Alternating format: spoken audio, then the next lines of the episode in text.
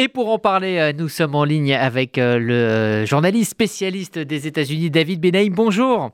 Bonjour Rudy. Merci d'être avec nous. Alors déjà, est-ce que vous pouvez nous expliquer en quoi ces midterms sont importantes dans la démocratie américaine? Bah, ces midterms, c'est un rendez-vous important de la démocratie en général. Il faut savoir que la totalité de la Chambre des représentants est renouvelée à, 100% tous les deux ans. Donc, les députés sont sur des sièges éjectables constamment et en permanence en campagne. Deux ans, c'est très court. C'est une hyper-démocratie dans ce sens.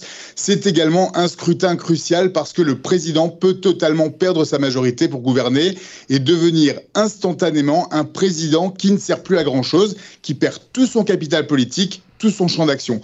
Mais c'est également important parce que, comme le répète depuis des semaines Barack Obama, qui est venu à la rescousse des démocrates et de son ami Joe Biden en battant le terrain, en faisant campagne quasi quotidiennement, Democracy is on the ballot. C'est la démocratie telle qu'on la connaît qui est aussi sur le bulletin de vote. La raison principale, c'est que plus de la moitié des gouverneurs qui se représentent ou se représentent du côté républicain, plus d'une quinzaine de sénateurs du camp conservateur et une immense majorité des candidats à la députation sont des Trumpistes convaincus ou par arrivisme ou par survie qui ne veulent absolument pas affirmer ou concevoir qu'en cas de défaite, ils se plieront aux résultats des élections ils ne concéderont pas. Nous sommes dans une situation unique de la démocratie américaine où les candidats aux différents postes entrent dans une compétition dont ils n'acceptent pas les règles. Ce qui s'entend souvent dans leurs propos totalement ouvertement, c'est si je gagne, c'est une élection juste, si je perds,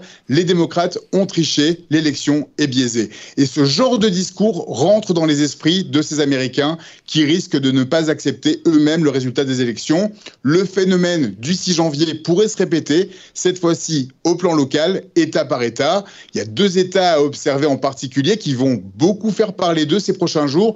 La Pennsylvanie, où les deux candidats pour le poste de sénateur sont au coude à coude. Même chose en Géorgie, qui en plus a une configuration particulière qui pourrait appeler à un second tour si l'un des deux candidats n'obtient pas 50% des suffrages exprimés.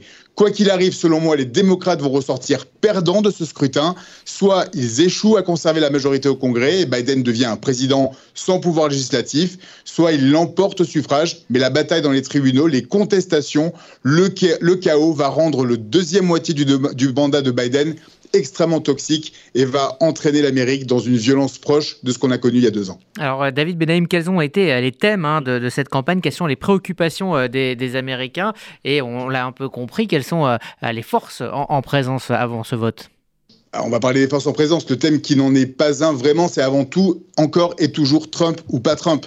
Les campagnes sont souvent positionnées pour ou contre le, candidat républicain qui a été choisi par l'ancien président et tout ce qu'il défend. Les primaires républicaines ont été remportées à 80% par des candidats conservateurs estampillés Trump. Il est clairement omniprésent, aussi bien en campagne, dans les États clés, que dans les esprits, mais également dans les meetings de campagne en, en Floride, en Pennsylvanie, à la télé, dans les pubs qui ont été diffusées localement près de de 250 millions dépensés en Géorgie, par exemple. C'est encore une fois un référendum pour l'ancien président. C'est unique dans l'histoire du pays qu'un président sortant fasse encore la pluie et le beau temps dans son parti après une défaite.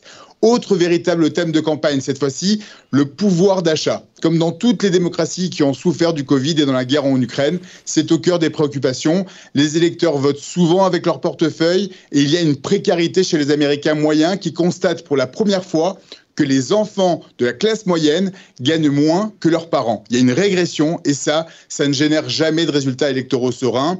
Enfin, le thème ultime qui a énergisé la campagne des démocrates, même si ça risque de ne pas suffire pour conserver la Chambre des représentants, c'est l'accès universel à l'avortement pour les femmes du pays. Je vous rappelle que la Cour suprême a relégué les droits reproductifs au rang des États par une décision des juges ultra-conservateurs. Biden a promis de légiférer si une large majorité lui est attribuée, ce qui semble absolument impossible vu la configuration actuelle du Congrès. Mais c'est une promesse de campagne et l'enjeu qui semble le plus important dans l'un des douze États où avorter est désormais un crime, comme le Texas ou l'Arkansas. Quoi qu'il arrive, on ne devrait pas avoir de résultats définitifs avant de nombreuses semaines, vu le nombre de contestations qui risquent d'intervenir dès le lendemain de ce scrutin.